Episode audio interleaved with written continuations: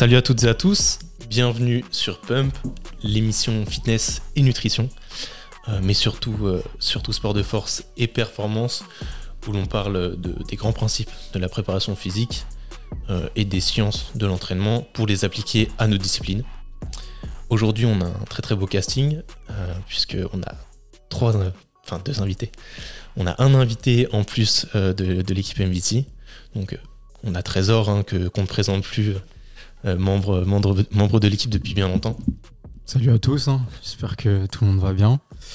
Moi ça va, donc En pleine forme. en pleine forme. Et donc, euh, vous le voyez, à sa gauche, nous avons Lucas. Salut Max et euh, salut à tous. Merci, euh, Lucas, d'avoir accepté notre invitation. Avec grand plaisir. C'est un plaisir d'échanger avec euh, des, gens, des gens du milieu, partager les réflexions, etc. Du coup, d'avoir d'autres points de vue. Et euh, je pense que tu vas pouvoir apporter beaucoup de choses. On va À pas mal discuter. En plus, je suis en, en post-séance. euh, On va être très bien. Ok, ouais, ça, tu t'es requinqué un petit peu aussi.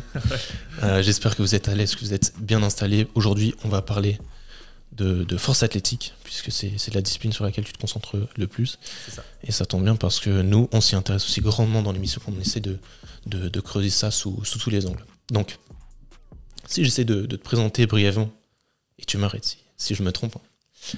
Et donc, tu es coach sportif en force athlétique et musculation Yes. et tu exerces en ligne et en présentiel auprès de, de tous les niveaux, du, du débutant au compétiteur. Voilà, aujourd'hui, je coach principalement euh, de l'intermédiaire et du débutant. Ok. En distanciel principalement. Et en présentiel, je coach principalement du, du débutant, surtout en FA. Et après, j'ai euh, également en présentiel aujourd'hui monsieur, euh, madame, tout le monde qui veut prendre soin de soi, principalement autour du renforcement musculaire. Des gens qui veulent s'entraîner intelligemment avec un cadre et de la structure. Mm. Donc Mm. ça, c'est c'est vraiment ma cible en présentiel. Par contre, en distanciel, ouais, beaucoup plus d'objectifs performance. Ok, donc distanciel, programmation, Ouais, je vais- accompagnement en, en compétition. C'est ça, exactement. Et je vais même faire un petit peu le, le distinguo entre euh, du coaching en ligne et de la programmation en ligne. Ok, Où pour moi, on- aujourd'hui, il y a beaucoup de programmateurs. Et je pense que l'aspect coaching, donc vraiment dans le mot accompagnement, il a besoin d'être exploité.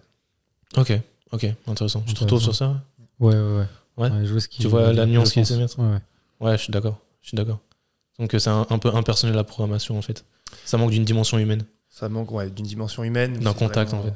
En fait, je pense qu'aujourd'hui, les, les coachs en ligne, mais on aura le temps d'en d'en reparler, euh, traitent avec tellement de sportifs qu'ils ont allé quelques favoris avec Hmm. qui ils vont échanger un petit peu plus et euh, mettre en avant un petit peu plus.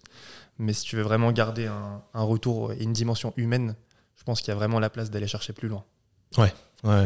Et encore une fois, c'est c'est l'enjeu de- d'optimiser les, les- les outils que tu, que tu mets en place, que tu utilises pour, euh, pour tes suivis.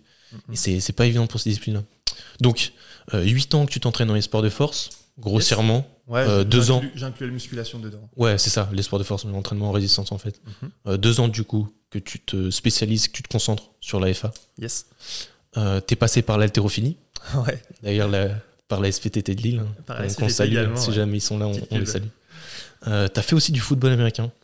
C'est comme ça que j'ai commencé les sports de force. ouais. Ouais, c'est ça qui t'a motivé à apprendre à, à commencer ces, ces disciplines-là. Bah, en fait, on m'a mis sur les rails pour de l'amélioration de performance, un peu type prépa physique. Et euh, écoute, le, le gros coup de cœur.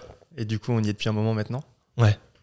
T'as joué chez les Vikings Je suis chez les Vikings de Villeneuve d'Ascq, un petit big up. Euh, J'étais receveur à l'époque, mais je faisais 25 kilos de moins. Putain, c'est ça que j'avais demandé, ouais. Receveur. Ouais. Ok. Ouais, je sais que enfin, j'ai des, des- des collègues, des copains qui écoutent, hein, qui font du, du football américain. Du coup, euh, petit big up à, à l'équipe de Villeneuve d'Ascq. Euh, et aussi, ouais, tu t'entraînes sur les mouvements de street lifting et ça, c'est intéressant. Par contre, il y a un mouvement que t'entraînes pas. coupé, coupé. Il y a un mouvement que t'entraînes pas.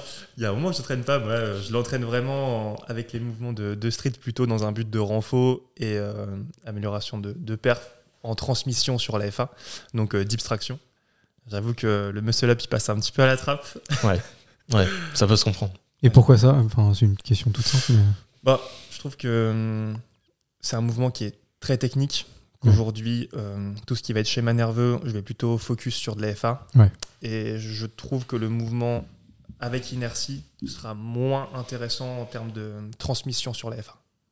Ok. Ouais, en gros, là, toi, tu utilises le street pour, euh, finalement euh, créer une sorte de, de base et un potentiel de force qui sera potentiellement transférable sur ta FA. Quoi. Exactement. Ok. Ok, t'as un bon transfert des, des tractions au, au- à la F1. Alors j'ai un, je vais reprendre la question un, un peu à l'envers. J'ai un très bon transfert entre les, les dips et le bench par exemple. Ouais. Par contre, euh, traction, ça reste un mouvement plaisir, ok. Mais euh, ton grand dorsal qui est engagé dans les trois mouvements de FA, c'est aussi intéressant, je trouve, de le bosser plutôt du coup en concentrique avec euh, avec du gros mouvement, alors qu'en FA, il est il est vraiment présent en ISO hein, avec des gros des, des gros efforts de stabilité. Hum, hum. Ouais, ouais, ouais, je, con- je suis d'accord. Pour moi, Je un, retrouve sur ça. un dos fort, euh, ça va te rendre essentiellement plus fort sur les trois mouvements. Après, il faut voir euh, le, le volume, comment tu, comment tu gères, comment tu le Ouais, répartis. ça. en fonction des objectifs, mais c'est vrai que c'est intéressant. C'est intéressant. Donc ouais, voilà, euh, tout ça, tout ça fait qu'on te reçoit aujourd'hui pour parler du coup de, de FA, euh, ton, ton ressenti sur, sur l'évolution de la discipline, les méthodes aussi que toi tu, tu appliques, que tu mets en place pour, pour tes suivis, tes coachings. Donc Trésor, il t'a préparé quelques questions pour, euh, pour, pour tes méthodes de travail, du coup Trésor. Ouais, du coup, bah, moi, tout le monde, euh, enfin, tout le monde, non. Peut-être le, le- le- les seules personnes qui nous écoutent euh, enfin, doivent savoir, je pense, que bah, je m'intéresse beaucoup à la, la programmation.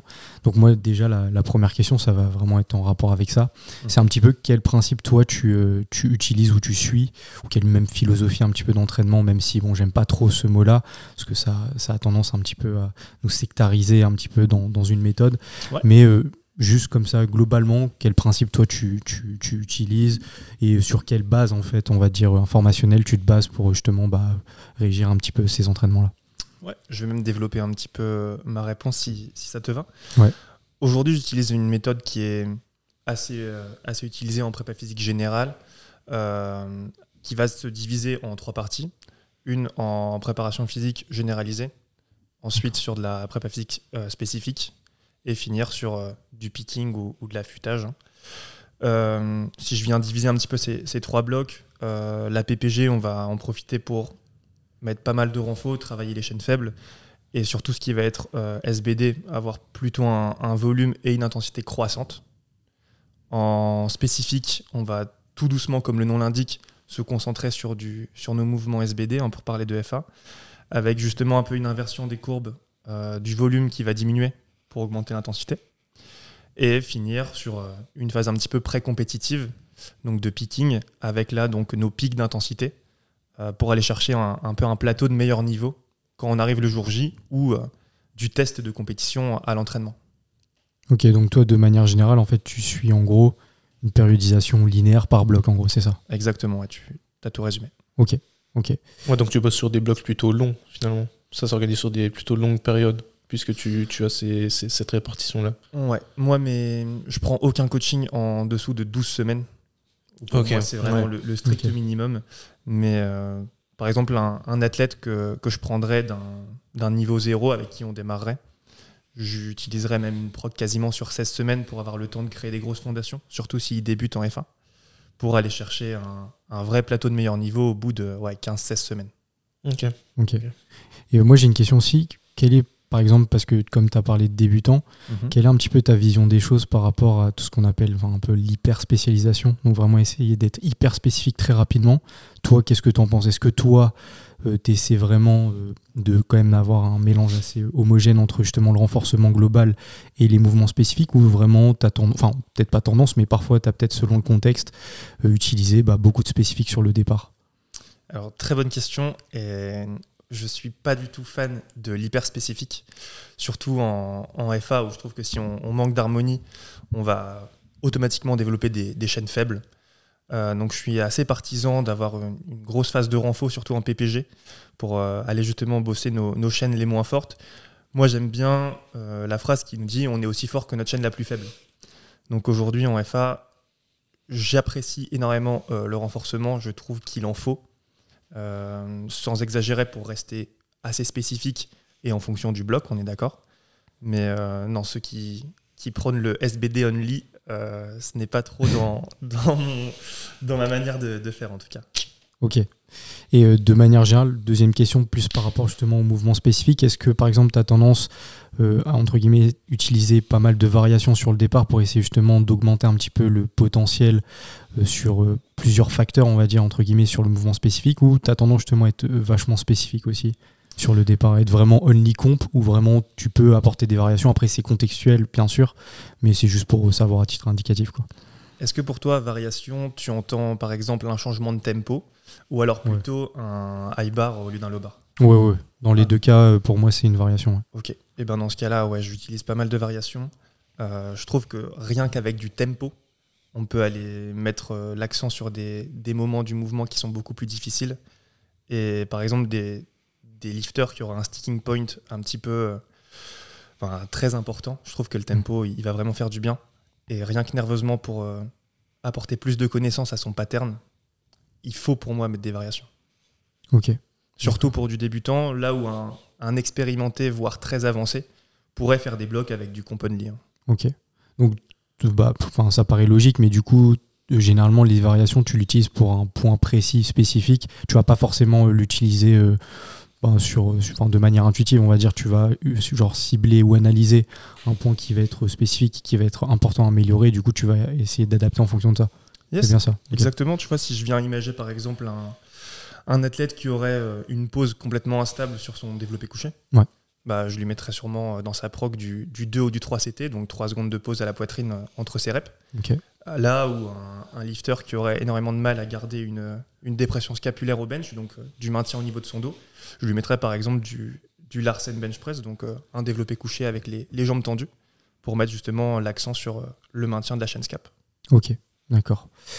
Euh, et au sujet de la fréquence euh, des mouvements, euh, est-ce que par exemple, toi, tu as une, fourchette un petit peu entre guillemets générale que tu utilises entre guillemets avec les, débutants ou ça varie vraiment en fonction du contexte? Est-ce que vraiment tu es, constamment sur une fréquence par exemple de 2 Je prends un exemple assez concret. Ou est-ce que bah, ça, diffère en fonction justement du, niveau de la personne? Oui, déjà ça va, ça va différer. Et en fait, tout le bloc de PPG, il va me permettre, donc on va dire de 4 à 8 semaines, hein, grosso modo, me permettre d'avoir pas mal de data sur comment récupèrent euh, les athlètes sur leur mouvement. Grosso modo, euh, moi j'aime bien commencer avec deux squats, de terre. Ok. Et euh, minimum trois bench. Ok. C'est pourquoi? C'est parce que tu as remarqué que généralement en dessous de ça, il y avait potentiellement des gains qui étaient un petit peu plus faibles? En dessous de ça, pour moi, on est vraiment loin de, de l'optimisation. Ok. Et en fait, au développé couché, on récupère assez vite.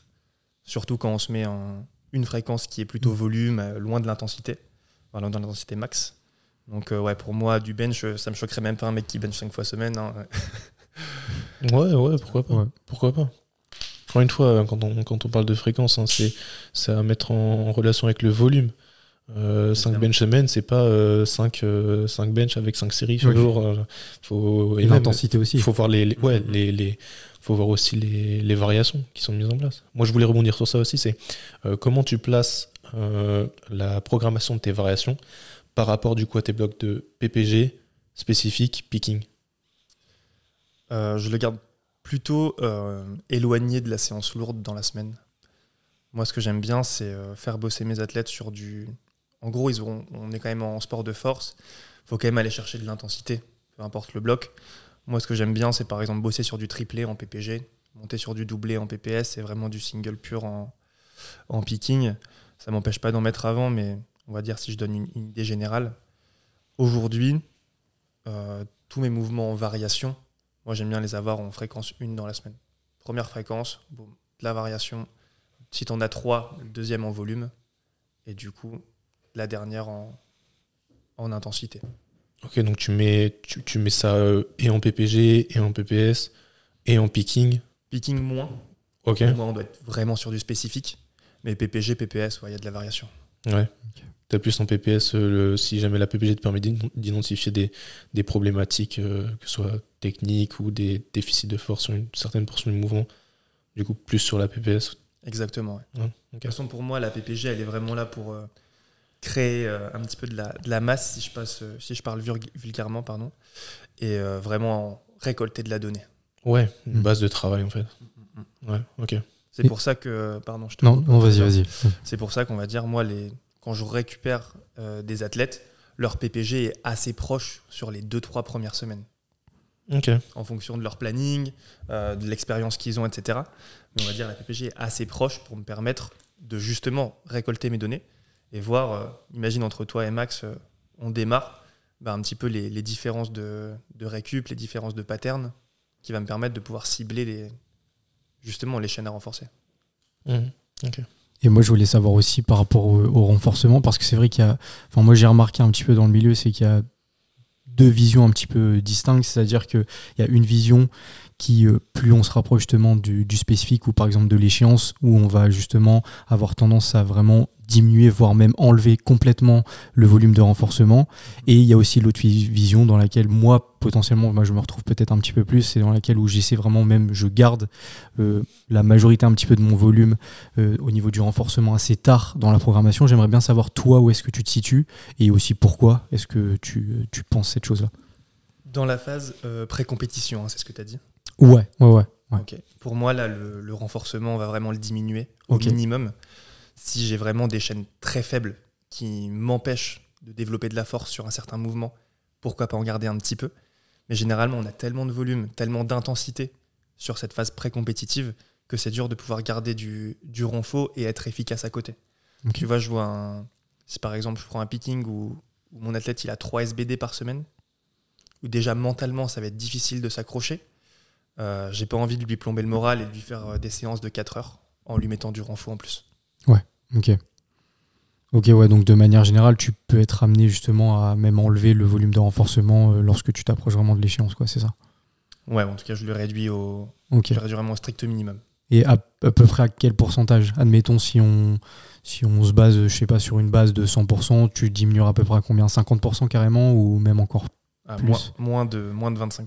Ok, d'accord. d'accord. Tu vois, si imagine, euh, ouais, si imagine en termes de, volume général, je prends des chiffres un peu au hasard, mais en PPG, on serait à 60-40 entre du spécifique et du renfort.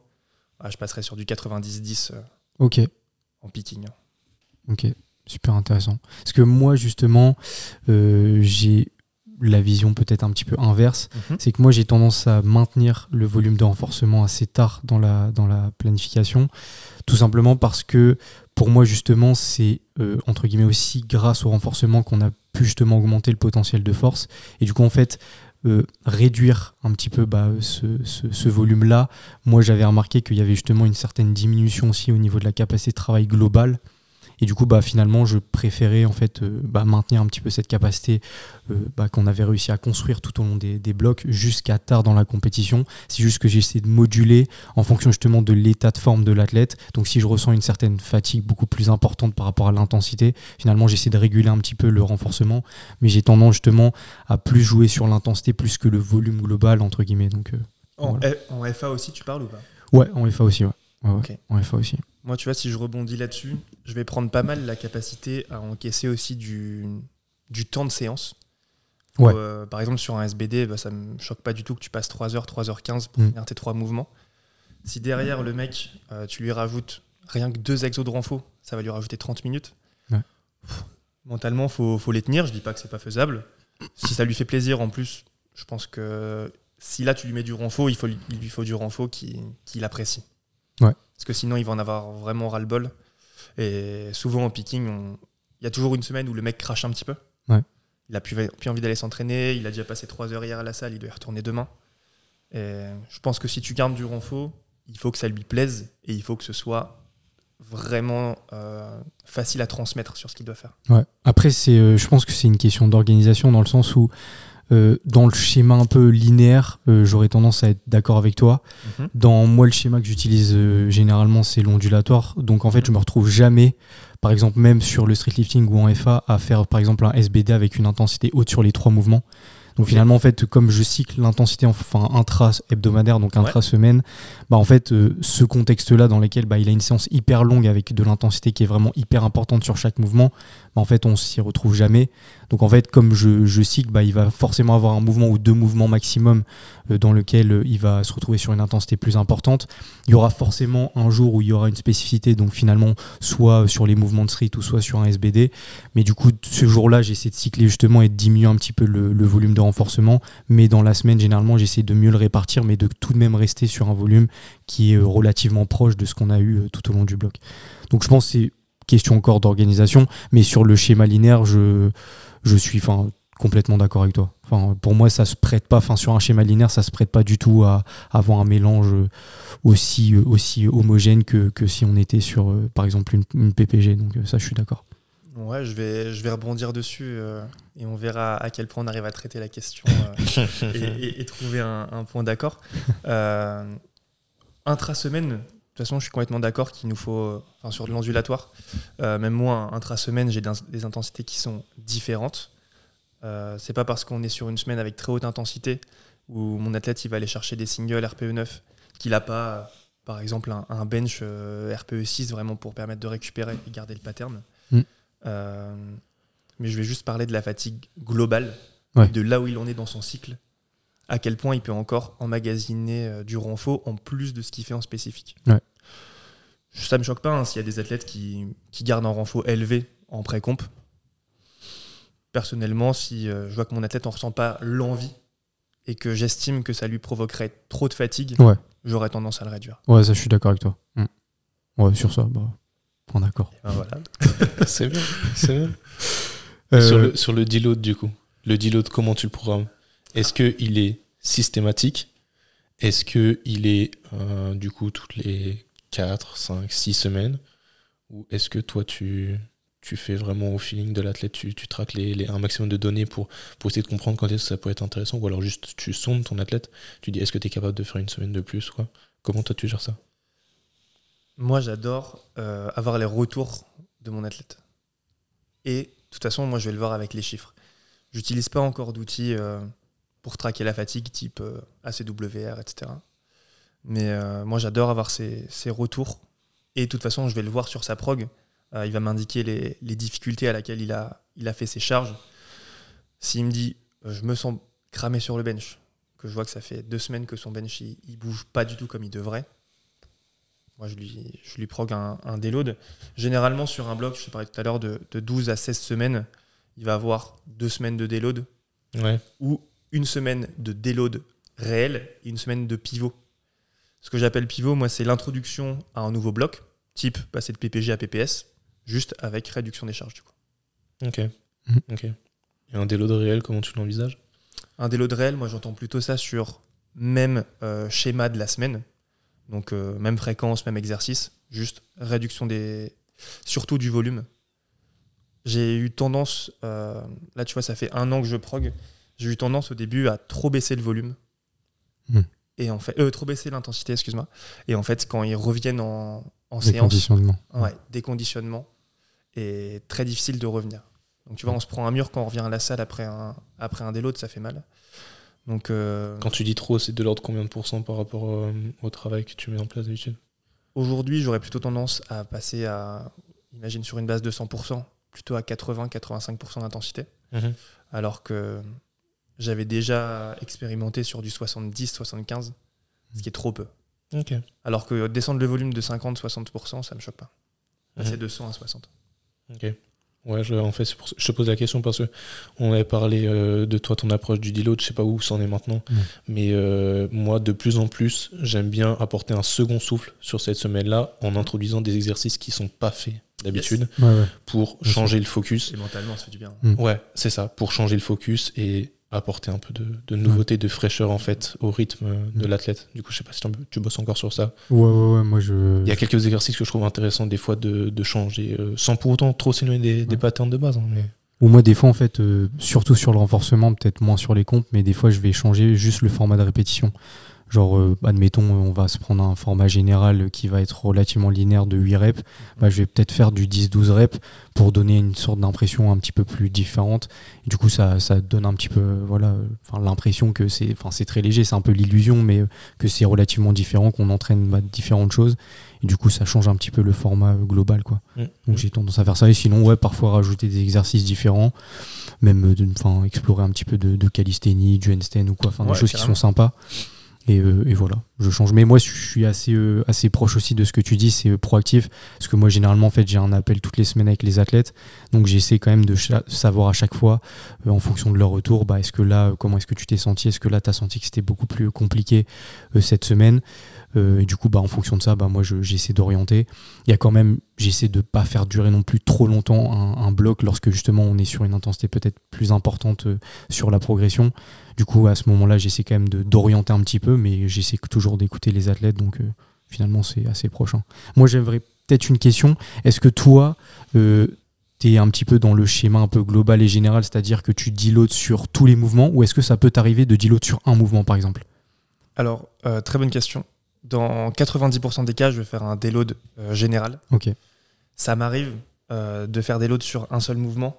Quand le mec est en super forme euh, sur son squat, son terre, et il a le bench qui, qui crache, qui tient plus, je vais souvent le déload ou lui enlever un de fréquence. Ok. Hmm. Mais sinon, je me retrouvais carrément sur ce que tu disais, sur ta manière de, gérer la récup active, justement. Ouais, sur ça, je suis d'accord parce que moi, justement, j'avais mis un petit peu plus de réflexion par rapport à ça. Parce que pendant longtemps, moi, j'étais aussi dans ce schéma un peu général. Et euh, c'est vrai qu'à un moment, je me suis dit, bah, parfois, en fait, c'est vrai qu'on a un certain momentum qui se crée sur euh, certains mouvements. Et euh, potentiellement, l'arrêter, ça pourrait justement être contre-productif par rapport justement à mmh. l'élan qu'on a, qu'on a réussi à créer. Et parfois, comme tu le dis, hein, il y a des mouvements qui sont peut-être un petit peu plus complexes pour l'athlète, justement à récupérer ou même à faire progresser. Donc, ça peut être intéressant justement de décharger un petit peu ou soit comme tu l'as dit diminuer la fréquence. Et dans ce cas là bah, ça permet justement de repartir et de recréer potentiellement aussi un certain élan. Donc euh, sur ça je te, je te rejoins tout à fait je sais pas ce que tu en penses toi. C'est très intéressant. Moi j'ai envie d'embrayer sur euh, d'autres petites questions parce que je pense qu'on a passé en revue pas mal de problématiques autour de, de la programmation. J'en ai une dernière. Trop je t'en prie. Je t'en prie. Alors moi là c'est vraiment c'est la question que j'adore. C'est du coup comment est-ce que tu vois les choses entre euh, RPE et pourcentage? Est-ce que toi, justement, tu utilises les deux données? Ou est-ce que tu es partisan un petit peu, euh, par exemple, d'utiliser uniquement le RPE ou uniquement l'intensité? Sa question préférée. Sa question préférée. Il la pose à tous les mecs qui passent ici. Là, on a, eu un désaccord, un accord. Comment est-ce que ça va finir? C'est ça la question. très très bonne question. Honnêtement, avec les débutants, j'utilise peu les RPE. J'ai envie de les éduquer autour de ça. Mais souvent, ils ont soit tendance à undershoot complètement et à pas se faire confiance, soit mm. à overshoot et du coup ne pas pouvoir prendre d'élan sur un début de bloc. Là, si je te prends un, exemple concret, euh, Mathéo, si tu m'entends, j'ai un, un, athlète depuis deux semaines qui, euh, je lui donne des fourchettes de charge mm. et une indication euh, au, RPE. On, lui en fait une petite explication qui, qui logiquement était plutôt explicite.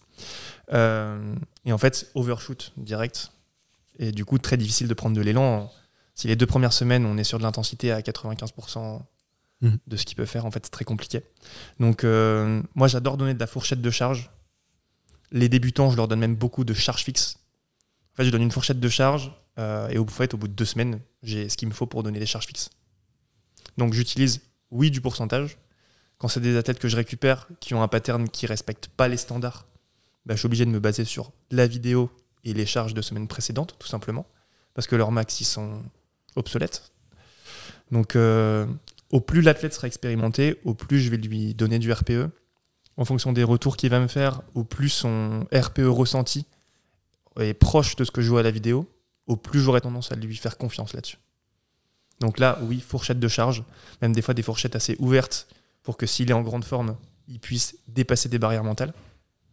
Mais euh, sinon, je pense qu'on se retrouve plutôt pas mal là-dessus, euh, Trésor. Ouais, ouais. Ok. Ouais. du coup, c'est mauvais copain. Base, du coup, base pourcentage, mais le RPE comme bon indicateur et essayer de sensibiliser au maximum les athlètes à, cet outil-là. Parce que du coup, pour euh, traquer peut-être l'évolution de la, de la, fatigue ressentie sur la semaine, ça peut être intéressant. Donc, essayer d'apprendre aux gens à utiliser les RPE, c'est pas facile. C'est vraiment pas facile. C'est pas facile. Hein. Débutant ou pas, des fois on, se surprend. Et il y a effectivement une histoire de, confiance derrière tout ça, de conscience euh, globale en fait, de, confiance dans, dans, le mouvement qu'on a qu'on fait. Il y a des mouvements sur lesquels on a de l'appréhension. moi, en général, les RPE, je mets ça loin de moi, sauf sur les mouvements les plus stricts possibles. Mm, mais l'altéro, c'est un discipline qui s'y prête très peu, vraiment très peu. parce que sur une, même sur une barre de chauffe, on peut, on peut se surprendre. Donc très compliqué à utiliser, mais très intéressant. Et on, on peut partager euh, des, des c'est euh, Mike Tusher qui avait fait ça la, suite de questions qu'il faut se poser après une série pour savoir où on en est sur les RPE et c'est une approche intéressante parce que du coup au fur et à mesure qu'on répond à ces questions on sait si euh, enfin on arrive à cerner plus facilement c'est un peu plus simple que de se dire ok RIR 1 2 3 enfin même au-delà c'est encore plus compliqué. Donc on pourra peut-être partager ce document là aussi. Et moi, j'ai une toute dernière question, après euh, j'arrête. Euh, comment est-ce que, parce que tu parlais justement d'analyse vidéo, toi, comment est-ce que justement tu arrives à objectiver un petit peu la corrélation entre euh, potentiellement une analyse spécifique et le RPE Est-ce que justement c'est uniquement par la vitesse concentrique? Parce que finalement, si tu n'as pas par exemple d'outils type VBT, bah, ça peut être potentiellement compliqué. Donc peut-être donner peut-être des petites applications pratiques pour les gens qui pourraient s'intéresser à ça tout simplement pour justement réussir à mieux objectiver la donnée. Ouais, je vais répondre à ta question dans la deuxième partie de ma phrase. Ok. Euh, moi, ce que j'aime bien mettre en place, c'est euh, de temps en temps un AMRAP, tout simplement. Ok. Pour que l'athlète sache où il en est. Euh, bon, bah, je vais lui mettre une charge à 80% de son max. AMRAP. Ok. Et lui, il va apprendre à se connaître. Moi, je vais apprendre à le connaître. Et lui, il va savoir, ok, je pensais que j'en avais plus qu'une de réserve, j'en ai sorti trois derrière. Ok, donc ça veut dire qu'à telle vitesse, quand je me vois en vidéo, je peux en ressortir derrière. Quand je ressens ça euh, dans les jambes, quand je ressens cette vitesse que ma vision elle commence à trembler, c'est pas, ça veut pas dire que c'est la fin. Ça veut dire que je peux en ressortir une, deux derrière. Donc, encore une fois, et c'est ce que je vais répéter un petit peu hein, là depuis, depuis le début du podcast, euh, apprendre à se connaître, ça prend du temps. Et même pour moi, apprendre à connaître un athlète, ça prend du temps. Donc, euh, j'ai connu des, des athlètes qui changeaient de coach euh, tous les 4-6 semaines. Si, la, si vraiment c'est l'accompagnement et le côté mental, très bien. Très bien. Euh, ça peut ne pas fit avec un coach. Si c'est le côté résultat en performance, je pense qu'il faut au minimum faire 10, 12 semaines avec un coach pour savoir si euh, c'est la bonne personne pour être au niveau programmation. Mm. Faut lui laisser le temps de mettre en place ses stratégies et de, de, créer le lien coach-athlète. Exactement. D'autant qu'il y a des athlètes qui ne se connaissent pas et qui demandent à ce qu'on les connaisse le. Donc ça un travail de, lecture et d'intelligence interpersonnelle qui est vraiment très compliqué, encore plus quand le suivi se fait en distanciel. exactement. Ok. on est bon pour la, la programmation. très intéressant, très intéressant. Du coup, euh, peut-être brièvement, euh, un de tes athlètes se blesse. Comment est-ce que tu prends ça en charge? Est-ce que tu as des, outils, des méthodes ou, ou peut-être euh, des, choses euh, que, tu sais appliquer, que tu fais appliquer euh, peut-être automatiquement? Ou est-ce que tu délègues? Comment toi tu te places par rapport à ce, genre de situation? Je vais déjà séparer deux choses, deux termes entre blessure et douleur. Très bien, d'accord. Aujourd'hui, des athlètes qui se blessent, c'est plutôt rare. Ouais. En tout cas en F1 blessure euh, liée à un trauma, euh, c'est plutôt rare en F1. En tout cas, moi, j'en expérimente très peu, voire pas du tout. Euh, par contre, des douleurs, évidemment. moi, comment est-ce que je traite ça? Aujourd'hui, en F1, il y a des douleurs qui sont assez récurrentes. si je parle par exemple des coudes ou des poignets sur un squat lobar, les classiques. si je parle de douleurs un petit peu lombaires ou, ou sacro-iliaques sur un deadlift, ces douleurs qui sont assez récurrentes et qui sont pour moi primordiales euh, de savoir screen, donc un petit peu euh, détecter euh, où est la cause en tant que coach. Je ne me prétendrai pas du tout kiné ou, ou autre professionnel de santé, mais je pense qu'aujourd'hui c'est important de, avec quelques tests faciles à effectuer et faciles à comprendre pour son coaché, savoir localiser déjà un petit peu la cause de cette douleur. Est-ce que c'est un déséquilibre musculaire? Est-ce que j'ai un manque de mobilité? Est-ce que j'ai une instabilité euh, sur telle articulation? Et derrière, ça va me permettre de mettre en place un peu ce qu'on pourrait appeler une, une réhab euh, pour justement permettre de diminuer ces douleurs. Si c'est quelque chose qui ne se. Si c'est des douleurs qui sont très importantes, ou justement une blessure, comme on, discutait juste avant, là j'aurais tendance à déléguer sur du professionnel de santé. Mmh.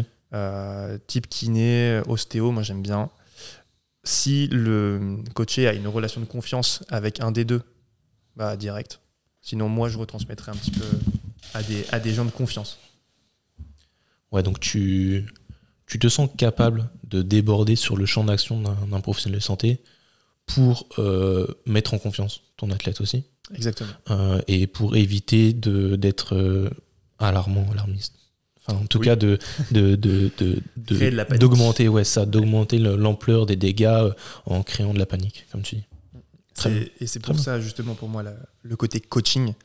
Si, imagine, je lui donne une réhab qui n'est pas parfaite sur le papier, mais qu'il me fait confiance, je suis persuadé que j'aurai largement des meilleurs résultats qu'un kiné, euh, entre guillemets, lambda, qui lui donne la réhab parfaite, mais euh, en qui il a aucune confiance et aucune relation. C'est mon point de vue. Très intéressant. Que ouais, non, si. Il est pas d'accord. non, si, bah, je te rejoins sur euh, la majorité de, du, de, des choses que tu viens de dire. Euh, après, c'est vrai que moi, euh, ce que je trouve peut-être le plus compliqué, c'est pas tant. Enfin, ça revient un petit peu à ce que tu disais, mais c'est pas tant vraiment la douleur en elle-même, c'est plus l'aspect un petit peu psychologique et l'état psychologique que ça crée sur l'athlète et du coup l'environnement dans lequel il se trouve. Euh, autour de ça. Et du coup, ça, c'est un petit peu le plus compliqué à gérer parce que c'est vrai qu'il y, a il y a différents profils finalement par rapport à ça. Et du coup, c'est vrai que parfois, je pense que justement, euh, bah, on pourra rebondir aussi par rapport à la préparation mentale.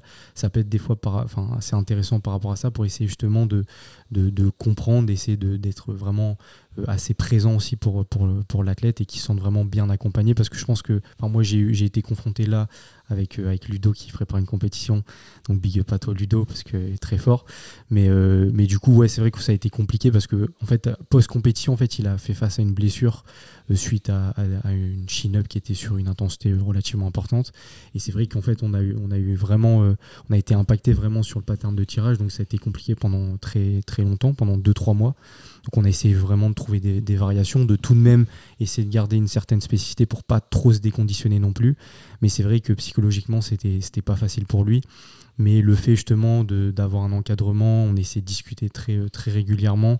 On avait les appels aussi toutes les semaines et en même temps, on a eu enfin, une kiné qui est vraiment au top en Australie, donc vraiment bravo à elle aussi. Donc ça a été vraiment euh, ben, une relation de confiance entre nous trois. Et en plus, moi aussi avec la kiné, elle avait analysé aussi la programmation. Donc c'était top, vraiment un encadrement parfait. Donc euh, finalement, là, on s'en sort. Donc je pense, comme tu le dis, hein, c'est vraiment, euh, vraiment que l'athlète se sente en confiance, se sente écouté aussi, compris. Et, c'est de, aussi, bah, notre rôle, c'est d'adapter aussi l'entraînement en fonction de ça. Donc de pas chercher, enfin, il y a peut-être certains coachs, j'espère que ça n'existe plus, mais peut-être qui se disent bah voilà on va continuer dans la programmation et, nous verrons plus tard. Mais euh, je pense que c'est quand même hyper important. Euh, moi ça a été aussi peut-être une erreur que j'ai faite. C'était de, de, de, prendre conscience qu'il y avait parfois peut-être des petites gênes et qu'on met un petit peu de côté qu'on essaie justement de banaliser alors que finalement bah, c'est toujours important de, de, les prendre en compte et c'est d'adapter quand même directement pour justement éviter qu'on arrive sur une douleur beaucoup plus importante et impactante. Donc, mmh. je, je, rebondis là-dessus. Je pense que dès qu'on passe le moment où, euh, où ton athlète et ton coaché il vient t'en faire part, c'est déjà que ça le gêne vraiment. Ouais. Parce que du 1, du 1 ou 2 sur 10, ça arrive généralement qu'il garde pour lui et qu'en fait, euh, rien que la séance d'après, il s'en tirera plus. Ouais. Ouais, en fait, finalement, ce que tu mets en avant, toi, Trésor, c'est l'importance du cadre. Mais du coup, on est tous d'accord sur ça.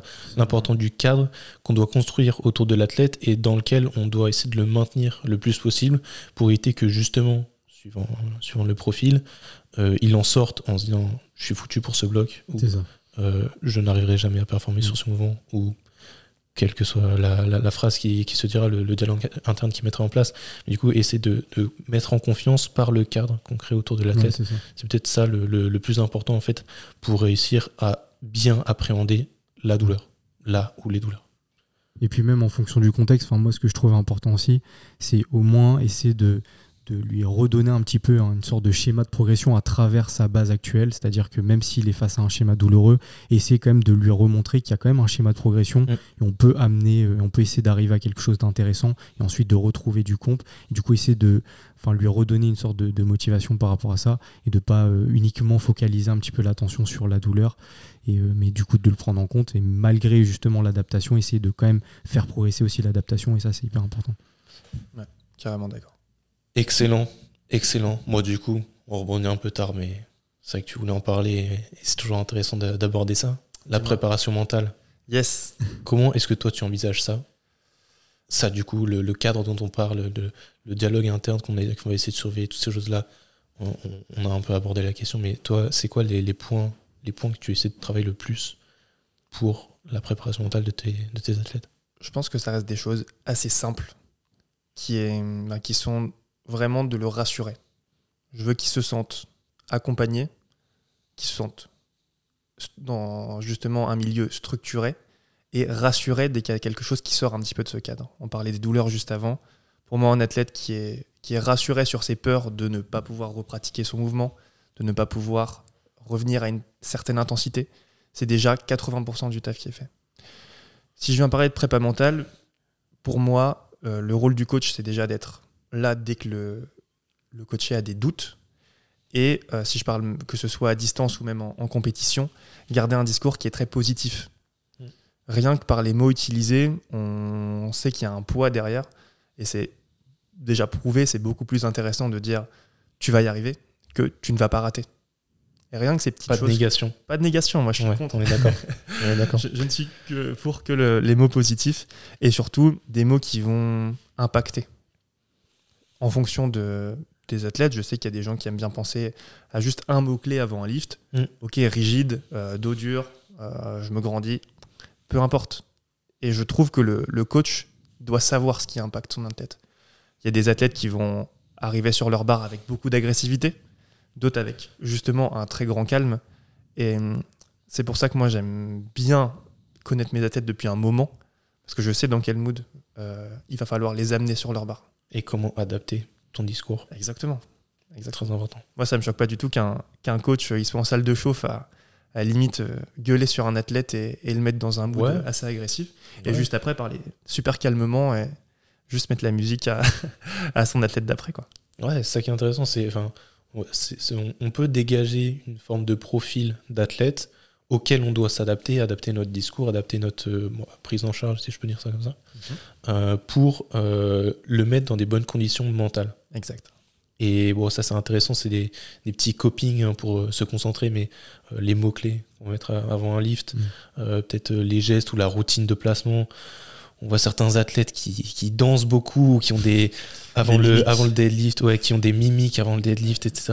Ça peut paraître un, peu ridicule pour, pour les, les non-connaisseurs, mais quand on essaie de, comprendre la, démarche qu'il y a derrière, c'est une forme de préparation mentale, c'est une forme de préparation à la performance.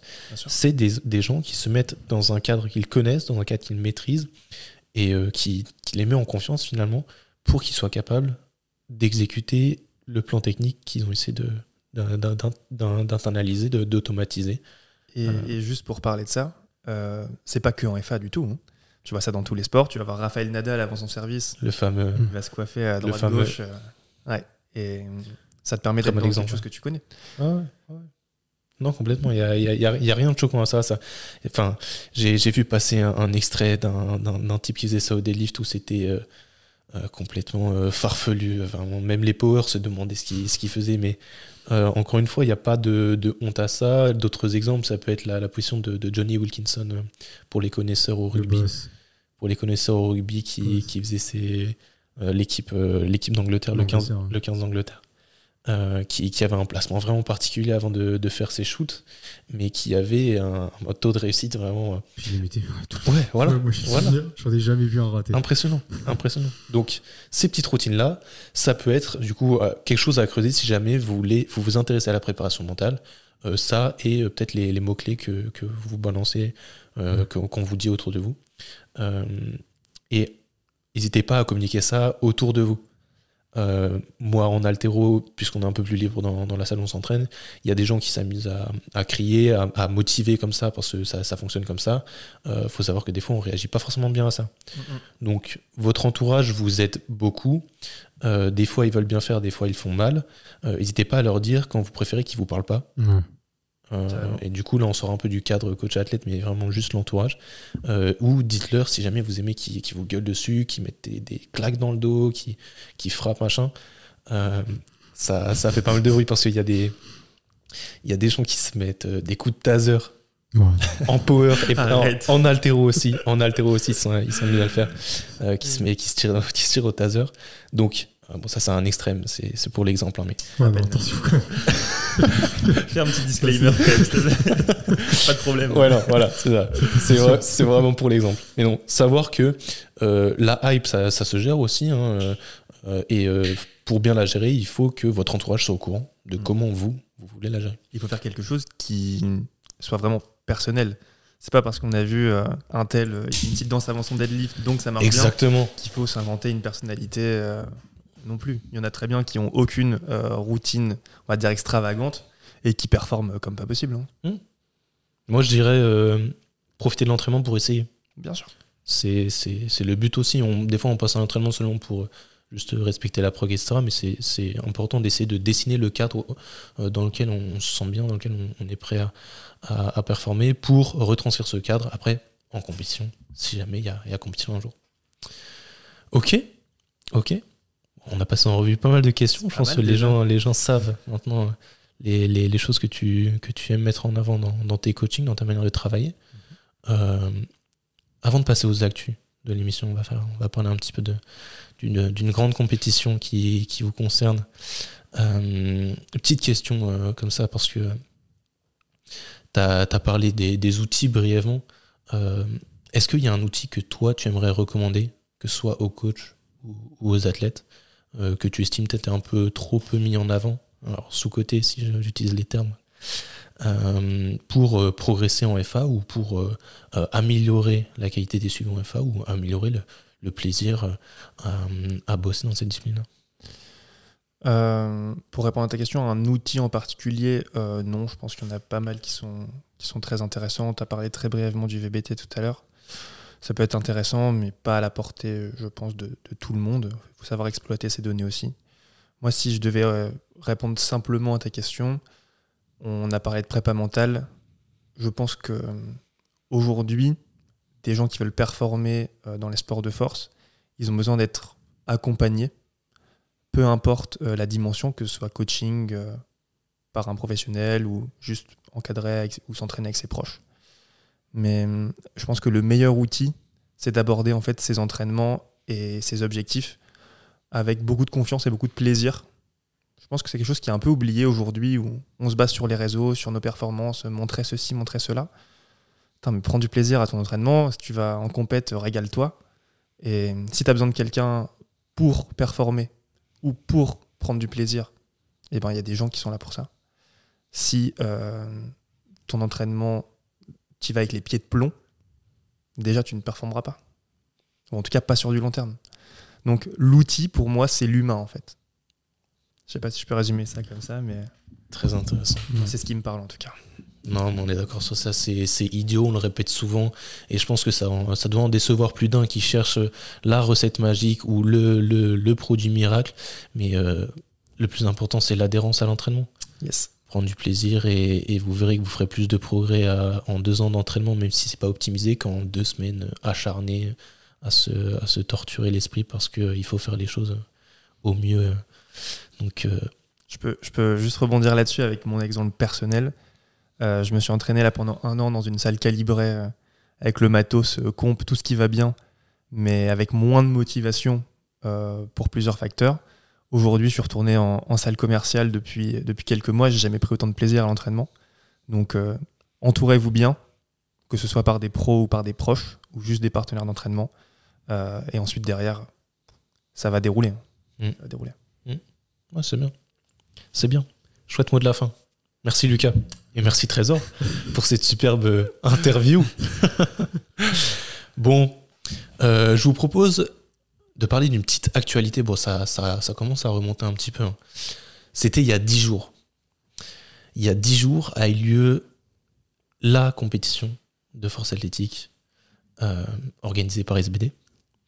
Euh, donc Sheffield, Sheffield 2024, deuxième édition, qui regroupait les 24 meilleurs athlètes au monde, 12 athlètes féminins, 12 athlètes masculins.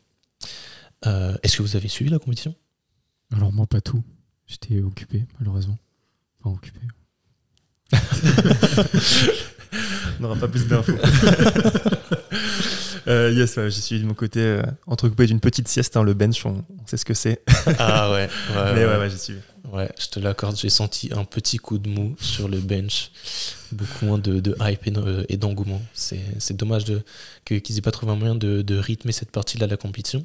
Mais donc, euh, est-ce que vous envisagez d'y assister un jour à cette compétition Est-ce que vous pensez que euh, cette compétition peut évoluer à tel point que euh, ce sera euh, l'événement de l'année en, sport de force? Je te laisse commencer par répondre à Trésor. Je suis en réflexion. moi, je dirais, je, je pense pas vraiment parce que, on va dire, entre guillemets, c'est assez monotone quand même, même si c'est, enfin, pour les passionnés, c'est assez satisfaisant et assez, assez bien à regarder, hein, mais pour, je pense pour le, le, grand public, c'est pas forcément le plus ludique, parce que ça reste quand même assez monotone, assez long aussi, parce qu'il y a beaucoup d'athlètes et on, revoit enfin, à chaque fois tout le temps la même chose, on va dire. Donc c'est vrai que sur ça, ça peut être compliqué un petit peu à démocratiser. Euh, mais après, je pense que Enfin, moi j'ai trouvé quand même la forme de l'organisation, elle était vraiment intéressante, même la manière dont c'était présenté. Moi j'ai quand même pris pas mal de plaisir. Donc je pense qu'à ce niveau-là, ça pourrait potentiellement être euh, un petit peu plus visionné, je pense, mais euh, ça va quand même être limité, je pense. Je vais être un peu plus nuancé. Moi je trouve que ça peut vraiment donner euh, une vision à du plus grand public. on sait que SBD a quand même un gros pouvoir de, de diffusion sur Internet de niveau mondial. Donc euh, moi je trouve ça bien comme compétition. Je suis un petit peu nuancé du coup sur le fait de est-ce que ça passe au-dessus des championnats du monde? Euh, À quel point en fait on est compétitif? Ça reste quand même euh, une compétition en plus. du coup on a des athlètes qui participent pas par exemple au, au Europe ou au NAT juste pour aller chercher Sheffield. Très bien, très bien. C'est quand même le titre aujourd'hui euh, qui vient donner de la visibilité à un athlète qui gagne Sheffield. Euh, ouais, c'est quand même le titre le plus convoité. Un, ouais. un gros titre. Euh, aujourd'hui, la manière dont ils ont essayé de départager les, les concurrents, je trouve qu'elle est. C'est peut-être l'unique manière qu'ils ont, qu'ils ont pu trouver, mais forcément, elle est un petit peu déséquilibrée. Mm. tu as des KT qui sont ultra compétitives. Ah, bah justement, 93. Euh, justement, euh, est-ce que vous sauriez expliquer du coup comment, comment on fait pour départager des athlètes qui ne font pas le même poids, euh, qui ne, du coup ne sont pas dans, dans la même catégorie, n'ont évidemment pas les mêmes performances? Comment eux ont fait pour départager les athlètes? T'as l'indice hein, qui existe. Ouais. Qui présente aussi des limites. Qui présente des limites. De toute façon, je pense qu'on présentera toujours des limites. Mm pour euh, départager un, athlète en moins de 66 et un plus de 120 qui fait 180 kg. Ouais. Alors, bon, du coup, le système de points pour ceux qui n'ont pas suivi, euh, c'était, il calculait euh, jusqu'à combien de pourcents vous battiez le record du monde de votre catégorie. Admettons que vous soyez dans une catégorie où le record du monde au total est à 300 kg. Si vous faites 303 kg à Sheffield, vous êtes à 101% du record du monde. Et le but, c'est que ces 101%, soient, les, soient mieux que les, autres participants, les 12 autres participants. Donc euh, il faut savoir que là, la, gagnante a fait 109% du record monde, 109,29% du record du monde, et le gagnant a fait seulement 100,78%. C'est quand même la preuve que le côté féminin en FA, il est en train d'exploser et que les chiffres ont besoin d'être standardisés. Tu vois, là, moi, je le vois rien qu'à mon niveau. Euh, une grosse, grosse avancée dans les sports de force euh, pour le côté féminin, et je trouve ça génial. Aujourd'hui, une athlète euh, qui veut atteindre, par exemple, les minima France, il y a quand même une bonne proportion qui, en un an et demi, deux ans d'entraînement, y sera. Alors que pour un masculin, déjà y arriver en, 3-4 ans de training, c'est belle perf. Ouais. Donc je pense que, de toute façon, tous les ans, là, les minima augmentent. Euh, surtout les minima féminins. Donc je pense qu'il nous faut encore une paire d'années pour que ce soit équilibré entre niveau homme, niveau femme. Mais forcément, tu le vois sur les chiffres. Mais c'est bien, ça avance. Ça avance et ça, je trouve ça super. Ouais, c'est ça qu'on peut se dire en fait. Mm. Euh, c'est le constat qu'on peut faire. C'est que finalement, c'est-à-dire que la discipline prend en popularité et que finalement euh, les, défauts d'une jeune discipline, à savoir que les records du monde établis sont encore euh, trop peu représentatifs du niveau réel euh, de, l'être humain, ça c'est en train d'être bousculé et ça, ça, évolue plutôt positivement. mais moi, du coup, je suis allé regarder les, records qui ont été faits cette année et l'année dernière. Agatha Saitko, qui a gagné, qui a gagné chez Field, chez les femmes cette année. Est-ce que vous savez quelle place elle a fait l'année dernière? En quelle position elle est arrivée l'année dernière? Pas du tout. Je ne sais plus du tout. Elle a fait 12e. Mais non. Dans elle la, était dans la dernière. même KT ou pas? Non, bah, c'est pas l'histoire de KT, c'est à Sheffield l'année dernière. Elle était en même KT ou pas? T'as les infos? Euh, 76, et là j'ai pas la KT. Là, elle est en 69, si je dis pas, si je dis pas de bêtises. Possible. Possible. Ouais, c'est ça, 69. C'est bon. Mais du coup, 69. ouais, elle a fait dernière, en- dernière féminine l'année dernière, c'est ça? Ouais, c'est ça. Euh, pareil. Euh, elle, est, elle est junior. hein. Donc, euh, taux, de, taux de gain en performance assez élevé. hein. Ouais, ouais, ouais. Alors justement, l'année dernière, Jesus. qui a fait premier. Euh, Est-ce que vous savez quelle place il a fait cette année? Je pense qu'il a fait 11ème, mais il était à une barre de passer premier. Donc, euh, C'est ça, c'est ça. en fait, c'était tellement des gros jumps que forcément, il chope genre 4% par barre. Ouais, ouais, ouais. Et donc, euh, vous voyez comment la, la compétition devient, enfin, comment ce- ce- cette discipline devient compétitive, même à l'échelle juste mondiale, sans, sans prendre en, compte les, les KT. Savoir que celui qui performe le mieux, enfin, celui qui est le plus constant du coup sur ces deux compétitions, c'est euh, Jonathan Kaiko, qui a fait deuxième euh, deux fois. Euh, C'est-à-dire qu'en compétition, il est fiable, mais est-ce que on, peut se dire aussi qu'il y a une forme de progression, une forme de, progression sur le très long terme qui se dessine, à savoir, des fois c'est ton année, des fois c'est pas ton année, et en fait c'est difficile d'être très constant sur ta, ta progression sur des, des périodes aussi élevées. Je peux commencer par répondre à Ouais, Trésor bah. Moi, j'allais justement dire que, en fait, c'est la preuve que c'est un match très stratégique. Et en fait, l'approche euh, et l'annonce des barres, elle est super importante à Sheffield. Parce que tu te bats vraiment contre d'autres athlètes. Et pas ceux tacatés, contre tous les athlètes de ton Mm. sexe. Donc, euh, super stratégique. Je pense que c'est vraiment ça la grosse différence avec les compétitions euh, mondiales, européennes, NATS, où tu te bagarres juste avec ta KT. Euh, là, tu vois, si on reparlait de Rezus, il nous, il nous loupe un ordre au bench, il perd 20 kills parce qu'il attend pas le rack. Euh, du coup, il doit faire un énorme jump au terre, tu lui mets, donc qui fail. Tu lui mets 20 kilos de, de moins sur sa barre de terre, tu as 99% de chances qu'il passe premier. Mm. Donc, euh, très stratégique. Et hum, les jumps, le, le coach a énormément, à mon avis, de pression, ou en tout cas, la victoire et le résultat euh, dépendent vachement de lui. Donc euh, moi, c'est vraiment le, le mot avec lequel je résumerais Sheffield. C'est beaucoup plus stratégique et du coup plus compétitif parce qu'on se bagarre avec 11 autres personnes que les compétitions classiques. Ok, Ouais, je suis d'accord. ok, ouais, donc finalement ce qui se dessine dans les résultats de Sheffield, c'est pas tant la progression qu'ont réussi à avoir les athlètes, mais surtout leur euh, capacité à bien gérer leur stratégie au jour J. Forcément, tu as leur niveau de forme, mais Ouais. euh, pour moi, c'est vraiment Parce que moi, je pense à, à. Priscilla, qui, euh, Priscilla Bavoil, Lia Bavoil, Mhm. top athlète française qui fait deuxième cette année. Mhm. Alors que l'année dernière, elle a, elle a beaucoup moins brillé. euh, J'ai résultats sous les yeux, elle était huitième. Si je dis pas de bêtises, euh, c'était prépa compliqué l'année dernière. Ouais, Je pense qu'elle arrivée au match euh, sans coach, etc. Mhm. Possible, donc, possible. Blessure aussi. hein. Ouais.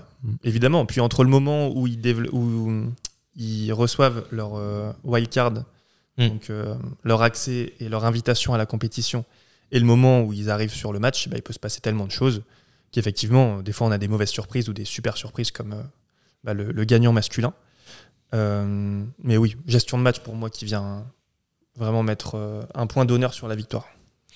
Ouais, c'est intéressant, ça rajoute, ça augmente la dimension suspense dans cette discipline où on peut avoir l'impression que tout est tracé. C'est-à-dire Mm. que quelqu'un arrive avec un total, enfin, annonce un total, euh, celui qui a le plus élevé gagnera, fin de l'histoire. Et c'est un peu dommage que ça se, se résume à ça, donc qu'ils arrivent à créer un, un format de compétition où la stratégie entre plus en compte et du coup où c'est plus intéressant et plus captivant à suivre pour les connaisseurs toujours. Mhm. Euh, c'est peut-être ça la, la bonne voie à suivre pour développer ces, ces disciplines de force. Ouais. Et du coup, euh, avec tout ce qu'on a, tout ce qu'on a dit depuis tout à l'heure, je peux répondre à ta première question de tout à l'heure sur la popularité du sport. Ouais. moi, ça me fait vraiment penser à certains de mes coachés que j'ai en présentiel qui sont des, des, non-sportifs de base, qui ont suivi Sheffield. Ok. Parce que ils ont kiffé le suspense. En fait, tu arrives au soulevé de terre, au troisième essai, tout peut basculer. Si tu apprécies regarder des sports de force ou juste tu apprécies du spectacle, ça peut parler. Mm. Ça peut parler. Pas dire à monsieur, madame, tout le monde, mais à euh, des pratiquants de sport de force ou euh, juste des sportifs en salle. Je suis persuadé que ça peut leur parler. Et est-ce que ça leur parle plus que de l'altéro? Gros point d'interrogation. Ah. ouais, l'altéro a du mal, mais euh, là, avec les championnats d'Europe, on a eu un, très très beau match en, 89. Pareil, du, un suspense qui s'est bien mis en place, qui, qui était très intéressant à suivre. Euh, mais euh, je suis, je suis d'accord avec toi que c'est ça qu'il faut cultiver. Mais moi, je euh, suis d'accord. Mais moi, la petite nuance que j'apporte, c'est. Enfin, moi, je suis d'accord avec le fait de. Enfin, le suspense qui se crée, mais moi, c'est plus la fourchette de temps dans laquelle ce suspense se crée. C'est-à-dire que pour que ce suspense se crée et qu'il donne justement euh, l'aspect un peu attrayant pour euh, la, population générale, justement, il faut rester justement attentif tout au long de la compétition. Et je pense que c'est la limite justement de ces compétitions, c'est que c'est vachement long. Donc moi, je pense que ça restera une limite. Après, je pense que justement, ça, on va devoir jouer un petit peu sur l'aspect un peu événementiel pour que ça soit de plus en plus ludique. Et je pense que c'est un peu ce qui se passait pour vraiment essayer d'avoir une corrélation entre justement le suspense et euh, tout ce qui gravite autour justement de l'événement sportif. Et là, dans ce cas-là, ça pourra justement plus se démocratiser encore. Mais je pense que pour le moment encore, c'est assez compliqué à ce niveau-là. Alors pour faire le parallèle avec l'altéro, là actuellement les championnats d'Europe, enfin actuellement, au jeu, à l'heure où on enregistre, il me semble que c'est terminé. Euh, les championnats d'Europe, c'est sur 10 jours. Quelque chose comme ça chaque jour, on a euh, une catégorie homme, une catégorie femme, en gros. Donc, euh, les plateaux sont moins longs. On a, on a peut-être euh, autant d'athlètes, mais ça, ça défile beaucoup plus quoi, par rapport à une compétition où on a trois mouvements et 24 athlètes, parce que c'est la limite de Sheffield, c'est que c'était pas d'abord le plateau femme après le plateau homme ou l'inverse, c'était vraiment. Le squat, après le bench, après le lift, et c'est là qu'on a senti le mou au moment du bench des femmes. Ouais. non, ça fait, ça fait long, ça fait long. Du coup, je suis d'accord avec toi que c'est peut-être sur ça euh, qu'il faut, qu'il faut jouer pour euh, garder les gens euh, c'est ça la limite de la compétition. Mais l'avantage, c'est que ça, met, ça laisse toutes les KT sous le feu des projecteurs. C'est-à-dire que là, toutes les KT sont mélangées. Alors que sur des formats sur plusieurs semaines, bah, même en FA, c'est comme ça, hein, sur, sur plusieurs jours, en général, les, premières KT sont, moins suivies. On mm. a la KT homme 83-93 qui est toujours la plus, la plus suivie, la plus compétitive. Mm. Pareil, chez, pareil en altéro. Euh, donc là, réussir à tout regrouper, ça permet du coup à, tout le monde d'avoir sa place, du coup peut-être d'avoir de la visibilité et de, du coup de, vivre de, cette discipline-là, parce que c'est aussi l'enjeu, c'est de faire en sorte que nos athlètes puissent, puissent en sortir en, pratiquant cette discipline. Et c'est pour ça que c'est important que ces disciplines-là se développent euh, pour que on puisse pousser euh, la performance d'une athlète euh, toujours plus, toujours plus loin. voilà pour ces, petites réflexions sur Sheffield. Si vous n'avez rien à ajouter, les gars, je vous propose de passer sur la, dernière partie de l'émission. Le versus, le retour. Alors, pour ceux qui ne connaissent pas le versus, c'est les petites questions de, de, culture G. en l'occurrence, là, ça va être un versus sur Sheffield pour rediscuter soit de l'actualité, soit euh, de, concepts généraux en, préparation physique, en nutrition, en sciences du sport. Beaucoup de choses euh, sont traitées dans ce versus-là. Ça nous permet d'apporter des connaissances et des réflexions sur un autre format. Donc j'espère que, vous êtes chaud. Euh, et je, pense, je pense que tout le monde a sa place, même Trésor qui a moins suivi chez Phil que, que Lucas. Ça, ça devrait aller. Ça devrait aller. Le muscle-up ne ramène pas de muscle. je suis plus fort que vous tous et je suis plus fort mondial en fait. Trop relou, trop relou. Ok, donc pour ce versus, comme annoncé, on a des questions sur, sur Sheffield, mais Trésor à sa place. Parfois c'est un peu de la chance, parfois c'est un peu du hasard. Et à la fin, on a, on a des enchères où normalement tout le monde devrait pouvoir jouer.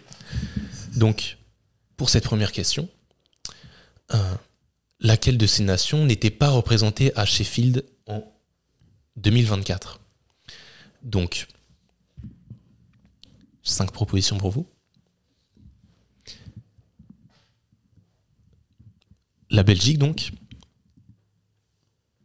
l'Australie, la Guyane, le Canada et l'Italie. Euh, Alors. On répond quoi chacun son tour ou... Alors, si tu es sûr de toi, je te propose de laisser la parole à Trésor d'abord Vas-y, Trésor. pour voir. Euh. Donc, sur les 24 athlètes qui étaient présents, euh, il y a une nation qui n'était pas représentée à cette compétition. Laquelle? Moi, je dirais le Canada. Le Canada? Ouais. Ok. J'ai un léger doute entre Canada et Italie, mais euh, je mettrais tout mon PEL sur l'Italie là. Ah ouais? Ouais. Ah ouais Quitte. Eh bien, les je prends gars. des risques. Eh bien, les gars, personne n'a la réponse. Personne n'a la réponse. Arrête.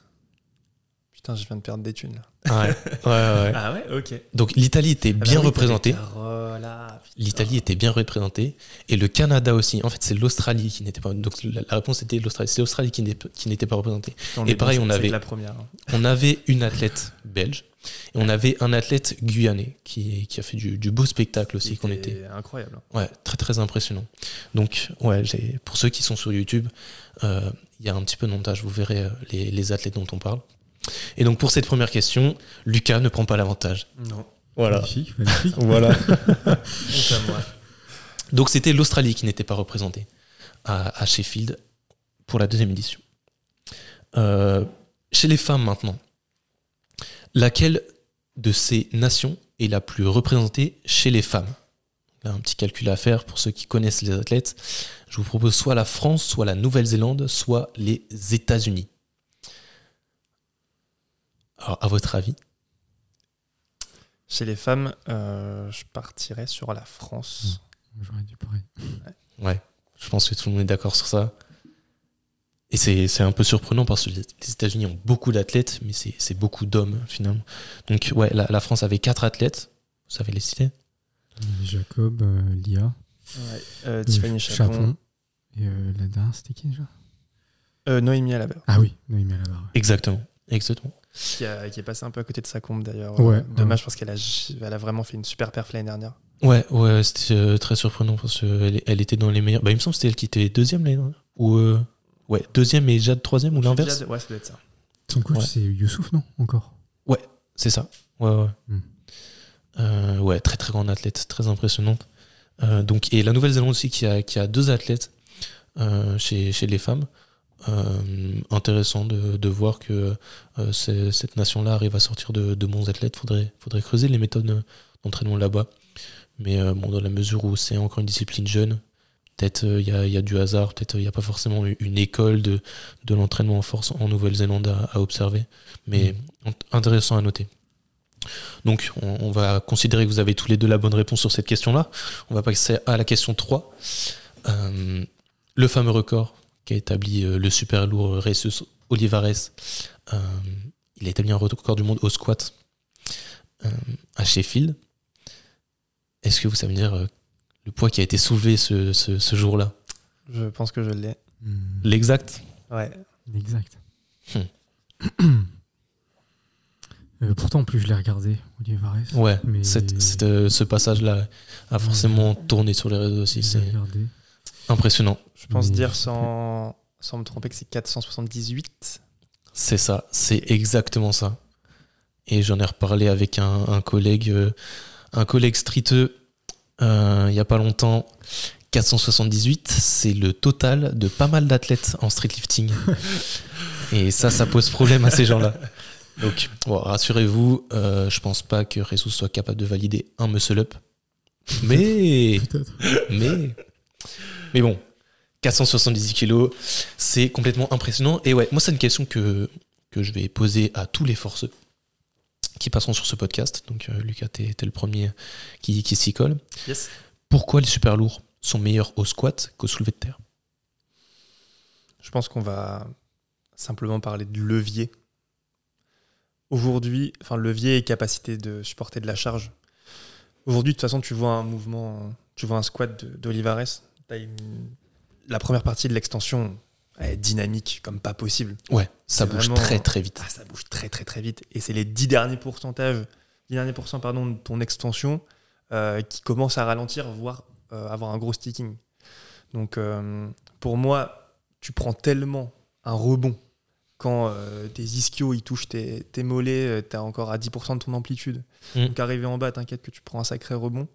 Euh, c'est ce que je dirais en, en réponse, euh, pas broscience, mais de ce que je vois des, super lourds. Euh, J'en coach aucun, donc euh, je peux pas avoir de, data là-dessus à mon niveau. Et au terre, bah, on a pu cet effet-là via la flexion de hanche et l'inclinaison du buste. Est-ce que le dos est aussi capable de supporter autant de charges avec autant d'inclinaison Question. Parce que là, euh, il a tiré quoi 400... C'était 409, je pense qu'il devait tirer, ou 429 Ouais, quelque chose comme ça. Sûrement 429, si je dis pas de bêtises, pour euh, passer premier. Et euh, en incli- enfin, avec la flexion de hanche que tu as, ça fait quand même euh, pas mal de newtons sur, euh, sur tes Ouais, petits ouais. disques. hein. Je sais pas ce que tu en penses, Trésor. Ouais, une théorie, Trésor? Moi, je dirais, bah, c'est un peu ce que, ce que tu viens de dire, c'est, je dirais, c'est plus par rapport justement à l'énergie potentielle élastique accumulée et qui est enfin, potentiellement plus facilement euh, restituable sur la concentrique, alors que sur le deadlift, finalement, il n'y a pas de, enfin, il a pas ce momentum qui est créé justement sur l'excentrique. Donc, on est sur du concentrique pur. Donc, je pense qu'il y a ça. Il y a aussi, bah, comme tu l'avais dit, un peu sur la, la morpho-anatomie. Je pense que ça peut être un petit peu plus impactant, surtout sur la morphologie d'Olivares, euh, sur du deadlift par rapport justement, bah, ça c'était un peu une, une théorie qui, qui avait longtemps été euh, partagée. C'était par rapport au rebond qui était justement, euh, enfin qui se crée au niveau de la section moyenne du tronc, donc vraiment au niveau de la charnière abdominale tout simplement. Avec cette morphologie-là, bah, ils avaient potentiellement peut-être euh, cette facilité un peu à recréer ce rebond-là, alors que sur le deadlift c'est potentiellement un petit peu plus limitant. Donc je pense qu'il doit y avoir ces raisons-là. Après, c'est compliqué justement à extrapoler en vrai. Euh, Mhm. Ah, intéressant. Intéressant. Ouais, une histoire de, de, de rebond, les masses, les masses charnues qui se, qui se rencontrent. Effectivement, le sticking point très haut qu'on observe euh, chez les super lourds. Mais c'est intéressant euh, comme mécanique. C'est vrai que ça peut être intéressant d'en avoir euh, à coacher. Masculin comme féminin, hein, tu vois, le squat à, le squat à 300 Ouais, de la, c'est pareil. belge. C'est pareil. Ouais. Ok, ok pour cette question. Euh, donc, premier point pour, pour Lucas. Il nous reste deux questions. Question à propos de notre français Pana. Euh, Panagiotis qui nous a fait euh, du beau spectacle hein, euh, sur, sur le bench. Euh, il a ouvert à 160, euh, qui est très très bien passé. Euh, les 170 de son second passage étaient un, un peu plus compliqués, mais il a quand même, il a quand même fait un troisième passage à 160 172 kg 5, donc au bench pour un moins de 69 kg. Euh, c'est très très impressionnant et euh, c'est un grind qui a beaucoup tourné. Il y a beaucoup de de- d'étrangers qui ont qui, qui ont qui ont salué le- le- la- l'effort sur ce sur ce lift. Euh, combien de secondes sur ce grind à 172 kg 5 Grind qui a fait beaucoup beaucoup de bruit, beaucoup beaucoup parlé. Bon, moi je dirais 15 secondes. 15 Oh. secondes? C'est quoi, c'est le plus près? Ouais, au Ah plus bah, proche. Je vais aller sur 8. J'hésitais entre 7 et 9. Ah ouais Ah ouais. 15 secondes pour ça 15 Ouais. secondes, euh, pour moi, tu fais une syncope. tu Je sais pas si c'est. Oh, je sais pas si c'est il faudrait Ouais. regarder. Il y avait, euh, comment il s'appelle, euh, le celui qui s'entraîne justement à Luskov. Il avait fait, je crois, 11 secondes, un truc comme ça. Celui qui train de jusqu'au. Ouais. euh, Stanley Non, non, Ah, non. Guillaume. Tyson Tyson, ouais. Tyson Tyson qui est passé à Lille d'ailleurs euh, Ouais. il y a quelques jours. Fitness Ouais, Park. ouais. Euh, ok, euh, ouais, bah on va donner le point. On va donner le point à Lucas, euh, puisque chrono en main, ça donnait environ 7 secondes. Ce qui est déjà interminable. C'est euh, au ressenti, il doit être à 15 secondes. 15 secondes ressenti. De toute façon, je, enfin, je sais pas comment vous vous placez par rapport à ça, mais moi, le, je, je, je grind très peu hein, en alto, je préfère quand ça bouge vite. Euh, mais quand je grind un tout petit peu, j'ai l'impression que je m'arrête euh, 5 secondes et à la vidéo, il y a 2 secondes même pas qui sont écoulées. Mhm. Euh, Est-ce que vous aussi, vous avez du mal à, être en phase par rapport au temps qui s'écoule euh, réellement versus le temps que, que, vous, que vous ressentez sur, euh, sur cette phase euh, concentrique? Alors moi, généralement, j'évite le grind. je vais me cacher. Tu grindes pas? Et si tu grindes, c'est mauvais signe, tu veux pas? Ouais, non, j'ai vraiment une très faible capacité à grind. Mais ça s'entraîne, je pense. Ça, Ouais. ça s'entraîne. Je pense qu'il y a des mouvements qui s'y prêtent plus déjà. Euh, et surtout, tu as des profils. Tu as des profils de vélocité. Euh, des profils bah, comme le tien, Max, comme le mien et peut-être comme le toi, Trésor, qui sont plutôt dynamiques et assez explosifs. Euh, effectivement, on a un sticking point qui dure un quart de seconde, on a l'impression qu'on va faire notre rep. tu as des athlètes qui sont super lents, avec, enfin, si on parle de, vitesse, Mm. mètres par seconde, avec du 0,20, 0,25 sur un squat et qui va passer pour lui vachement facilement en fait. Mm. Donc euh, non, pour moi c'est vraiment du profil, plus le mouvement qui s'y prête plus ou moins. Euh, grind dans un lock au soulevé de terre, plutôt simple, rien que par la Ouais. position. Euh, ça dépend comment tu as engagé ton mouvement, hein. tout dépend de ta position de départ et comment est-ce que tu as dégradé ta, ta position. Euh, un bench, ça se grind plutôt correctement. Par contre, grind un squat, là, il faut, faut du mental aussi. hein. Ouais. Ouais. Et Pana est plutôt bon pour ça aussi. Connu, Mais pour, c'est- connu pour ça. Mais pour rebondir aussi, parce que on enfin, je reviens sur un point qu'on avait évoqué euh, précédemment, mais justement, c'était aussi, ce qui- je trouve, qui compliquait un petit peu aussi, euh, justement, euh, l'analyse un petit Du peu RPE? parfois vidéo, ouais. Parce que parfois, en fait, il y a des athlètes qui ont une vitesse gestuelle concentrique qui est relativement lente, mais finalement, en fait, ils ont une grosse réserve en termes de, de répétition. Et donc, parfois, ça peut induire en erreur. Donc, il faut aussi faire attention parfois sur cette vitesse gestuelle, quoi. C'est pas la seule donnée objective à Bien sûr. analyser. Ouais, bah sur les réseaux, on le voit beaucoup. hein. Il y a des athlètes, euh, ils- pre- première vidéo, on les voit grind. Euh, Enfin, sur, la- sur le début de la vidéo, on les voit grind. Et après, c'est écrit x5. Ouais. Et tu dis Ouais. 5 fois encore, là, après ça Bah, Jade Jacob au, au terre, hein. Exactement. Avec Exactement, euh, c'est à elle que je pensais. ouais, une mise en tension qui doit durer 4-5 secondes avant que la barre se lève. Ouais, très très impressionnante. Pareil, c'est intéressant d'avoir les retours de, de son coach euh, Stanley sur ça. Je sais pas s'il va faire un peu de contenu par rapport à ça. Euh, il était déjà passé sur euh, Relentless, il me semble, euh, pour parler de, de Sheffield, Sheffield 23, mais athlète impressionnante, Jade Jacob.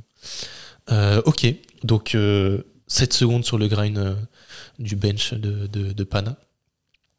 Euh, on va passer, on va passer sur, euh, sur les enchères.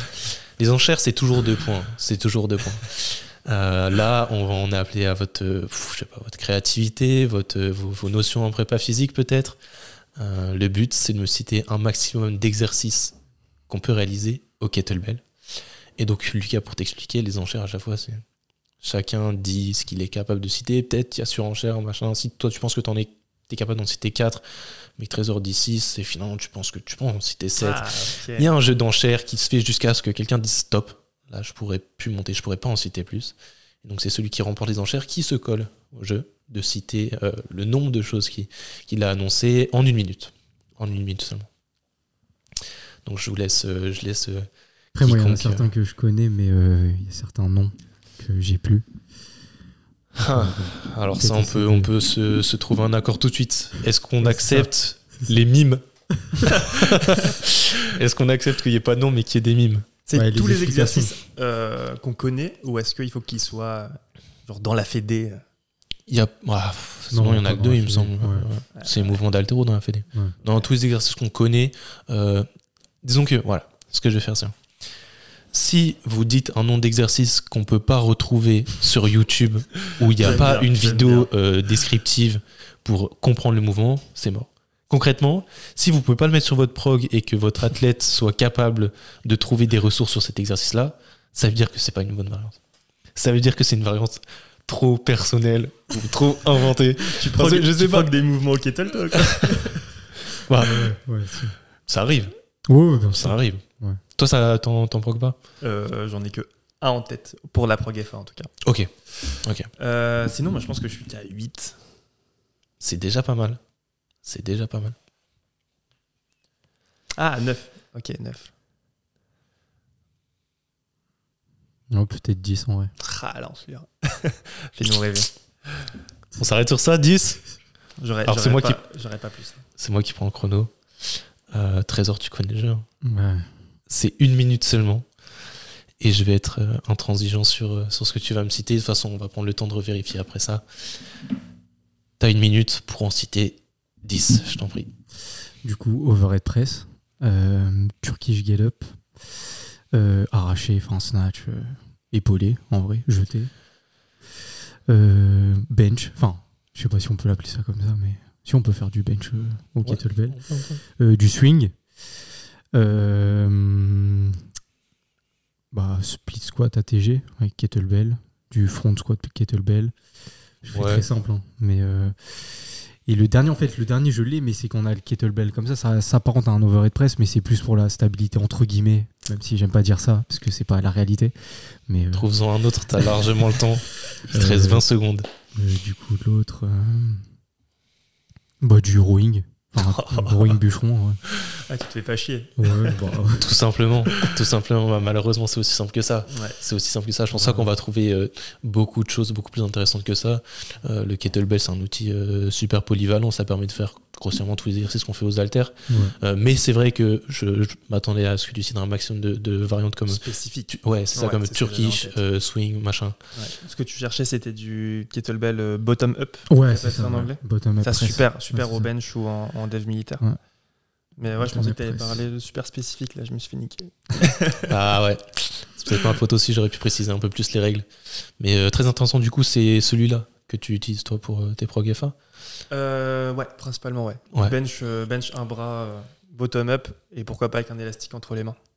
Ah ouais, ok. Ouais, ouais. Toi, tu fais abduction, limite un peu de rota externe. Ouais. Et Turkish? Non? Turkish, oui. Turkish, Turkish. très intéressant, pas Oui, facile. plutôt en pré- enfin, je le mets quasiment que en présentiel. Parce que Tu veux Si encadrer, vais- tu veux parer, Ouais. tu veux parer. Bah, je veux parer et je veux surtout euh, un Turkish get up. En fait, c'est super technique. Ouais, ouais. Ouais. Alors oui, euh, je passe debout avec une extension de hanche, euh, une fente, etc. Mais ça peut tellement vite être dégradé et ressembler en fait plus à, plus à grand chose et aucun bénéfice que non, je le mets pas en distanciel. Bon, du coup, là, ça s'adresse vraiment à la, à la FA. Mais sinon, on a déjà parlé du KB Swing qui peut être une très très bonne variante, très très bonne alternative euh, pour euh, le développement de, de la puissance en triple extension. Très très bien. ouais. par rapport à, à l'haltérophilie qui est peut-être un peu plus compliqué à appréhender.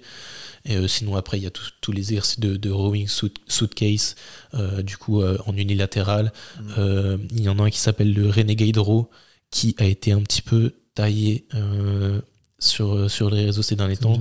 c'est une variante où on est en position pompe sur les, les kettlebells et où on fait le tirage. Ouais, ouais.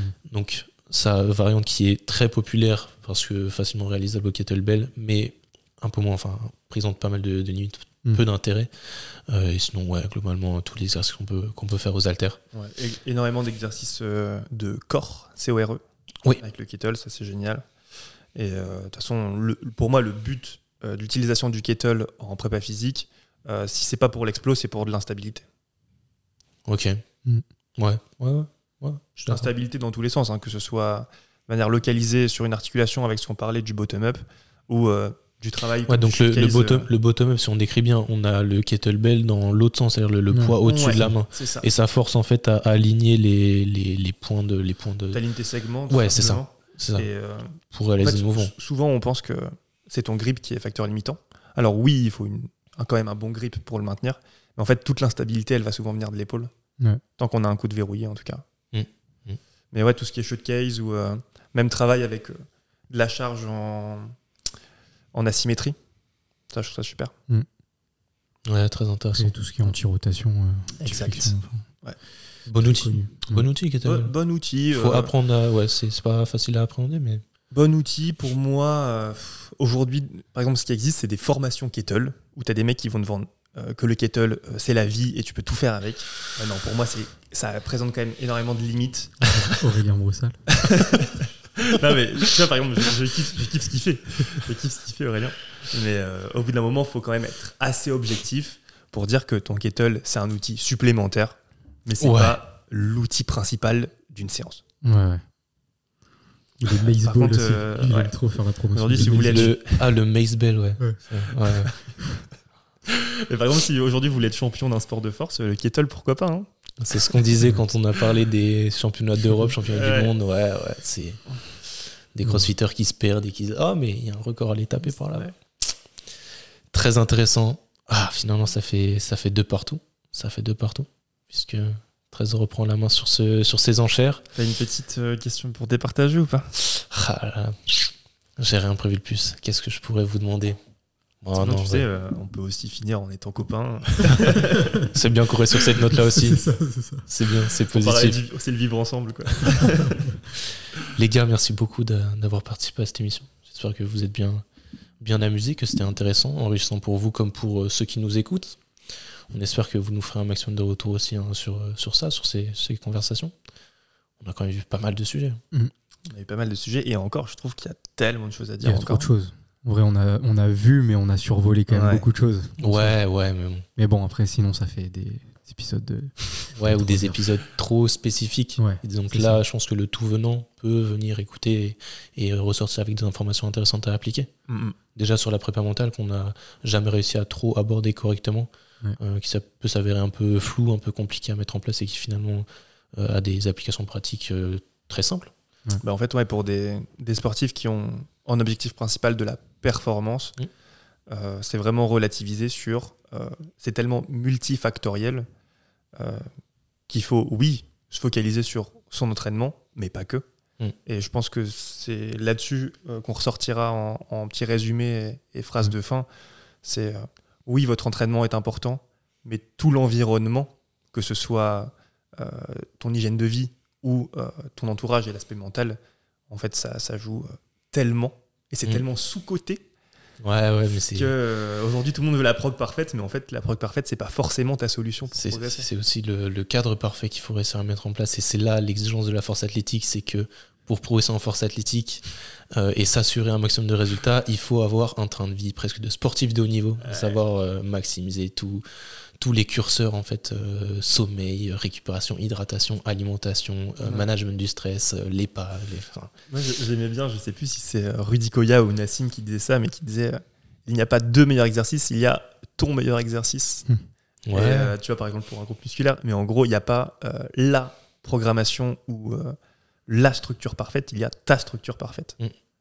Et ça, euh, en fait, euh, la force athlétique, c'est juste la quête de ta structure parfaite que vous et votre coach devez trouver, devez identifier, devez, devez dessiner au travers de, de blocs de- d'expérimentation, Et de, qui est en de travail. constante, euh, constante évolution. Absolument. Bah, finalement, on revient au modèle biopsychosocial. Quoi. Toujours. Ouais, Exactement. toujours. Ouais. Toujours. Très bien. Non, moi j'ai une dernière, peut-être. euh, non, pour finir sur ça quand même. Non, allez, Ce vas-y, sera vas-y. Sur, euh, très simple, ce sera sur les peut-être des, des formations euh, que tu as peut-être à recommander, même des ouvrages, que ce soit en préparation mentale, physique, même en programmation, pour partager un peu aux gens aussi, ça peut être intéressant. Je réfléchis parce que hum, il faut du, du tout public, entre guillemets. Euh, Aujourd'hui, je pense qu'Internet, euh, c'est compliqué de s'instruire sur Internet parce que rien que pour faire du clic, on va te vendre euh, la solution et son contraire.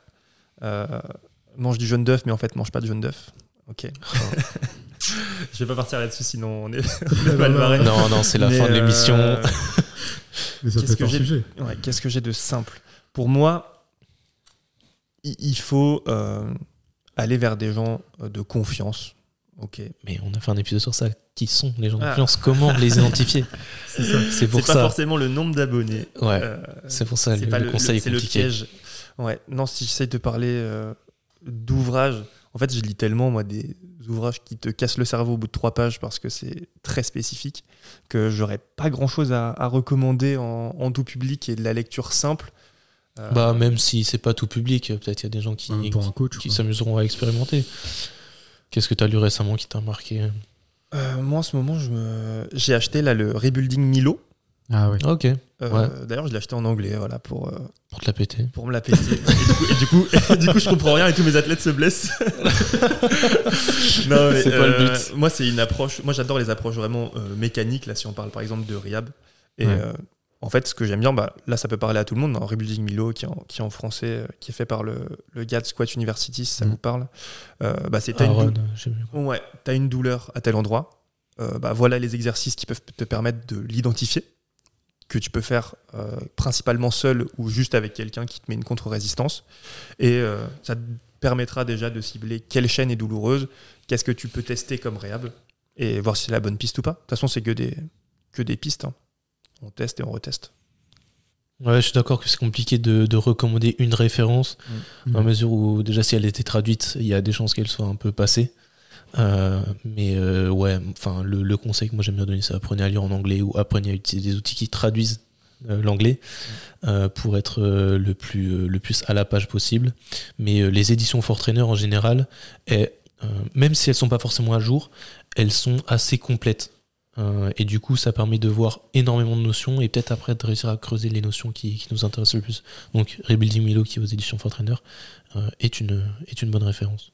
Et en programmation, peut-être, je sais pas si tu un dernier ouvrage que tu as lu, peut-être intéressant. Là, dans les. Ou formation. Ouais, là, par exemple, bah, je, vais, je vais faire de la pub à un, à un copain. Dernière formation autour de la de, de l'entraînement et de la prépa physique en force athlétique. Euh, Il y a RCT. Je sais pas si ça vous parle. Ouais, bah, je l'ai faite. On les salue. J'étais là, avec toi. Et, Et euh, en fait, c'est là où je t'avais Ah, bah t'avais vu. voilà, ouais. tu vois, comme quoi, au bout d'une heure et demie de podcast.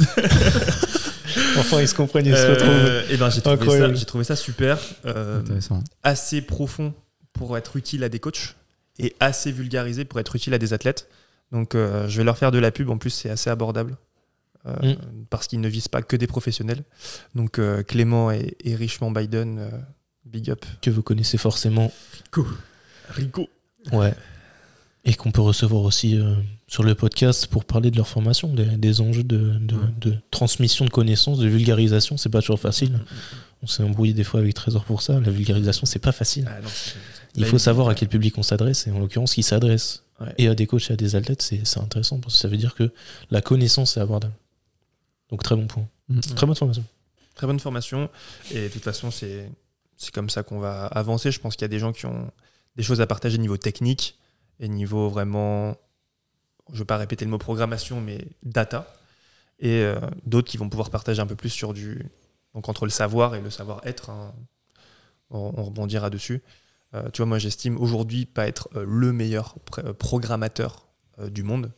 Par contre, je pense que pour accompagner quelqu'un et le mettre dans une bulle positive, être bien. Très important. Et c'est ça qui fera, qui fera la différence et qui permettra de revaloriser toujours plus le, le métier de coach et même le, le- le fait de, de coacher, le coaching en général. Si on veut utiliser le mot coaching, en tout cas, ouais. Ouais, ouais on est d'accord. Et ouais, intéressant d'ailleurs. intéressant que tu mettes la nuance sur ça, le- le- la différence entre coaching, coaching, coaching distanciel et juste programmation. Ah ouais, carrément. Très important, très important. Ah, les gars, je vous remercie encore. Un ouvrage, peut-être, toi? Non? Moi, en ouvrage, Ouais. qu'est-ce que je lis en ce moment? Euh, Non, en ce moment, je lis pas. Je, je suis des, des formations. Euh, Alexis Beck, qu'on a déjà, ci- qu'on a déjà cité. Je l'aime trop. Il est, il est, il est intéressant. Je- euh, il, a, il a sorti une dernière, une dernière euh, formation euh, Power Pro là, qui, qui est intéressante. Ah, tu l'as pris Enfin, qui a l'air intéressante. Non, je l'ai pas prise. Je me tâte, mais euh, euh, c'est un, c'est un- c'est un type très intéressant. Il a une approche. Euh, Enfin, il se tourne beaucoup sur la, gestion de la douleur et même euh, sur la, prépa physique en général, mais euh, appliquée à l'hypertrophie et le développement de la force. Donc, voilà, si vous jamais vous, vous en avez jamais entendu parler, vous qui nous écoutez, n'hésitez pas à, aller checker son travail. Il produit beaucoup de contenu sur Instagram, sa newsletter, etc. Et même il s'amuse un peu sur YouTube. Donc, foncez, c'est une, une source d'information très intéressante. Comme d'habitude, tout n'est toujours pas bon à prendre à 100%. Il n'y a personne qui est fiable à 100%. On a tous nos limites. Il nous arrive de dire des conneries. Mais lui, en général, euh, il partage des informations intéressantes. Donc, on, on peut le recommander, je, je pense, euh, sans prendre trop de risques. Mais sinon, non, sur, euh, sur les lectures, euh, j'aime bien, couper aussi de tout ça, de temps en temps. C'est bien de, de lire Ouais, d'autres choses. C'est important. Donc euh, non, on vous invite aussi à, à décrocher. C'est peut-être quelque chose dont il faut parler aussi, la, la capacité à vrai. récupérer et à, à déconnecter mentalement de ses entraînements pour avoir un vrai jour de repos. Et pas un jour de repos où on pense tout le temps à la veille et au lendemain et où finalement Ouais. on se repose pas. Voilà, on s'arrête sur ça, euh, mesdames et messieurs. Putain, j'ai envie de rebondir là-dessus. prochaine, prochaine. On refera, on refera, on note, on Ouais. note. Et si jamais vous avez des questions par rapport à ça, n'hésitez pas. hein. Euh, je communique à chaque fois les questions que vous nous posez pour que, que ce soit nos invités, Trésor, moi, ou, ou peu importe, euh, puissent, puissent y répondre et, et vous éclairer. Euh, merci encore d'avoir participé à cette émission. C'était un échange très intéressant. cool, ouais. Et euh, bah en fait, euh, c'est pas, c'est pas la fin. Il y en aura sûrement d'autres. Ah, bah, On de peut dire- on peut dire à une prochaine. À, à bientôt. hein. On peut se dire à une prochaine. Bon, merci les gars. Ouais, Et- merci. Salut, merci de nous écouter encore. Allez, salut à tous.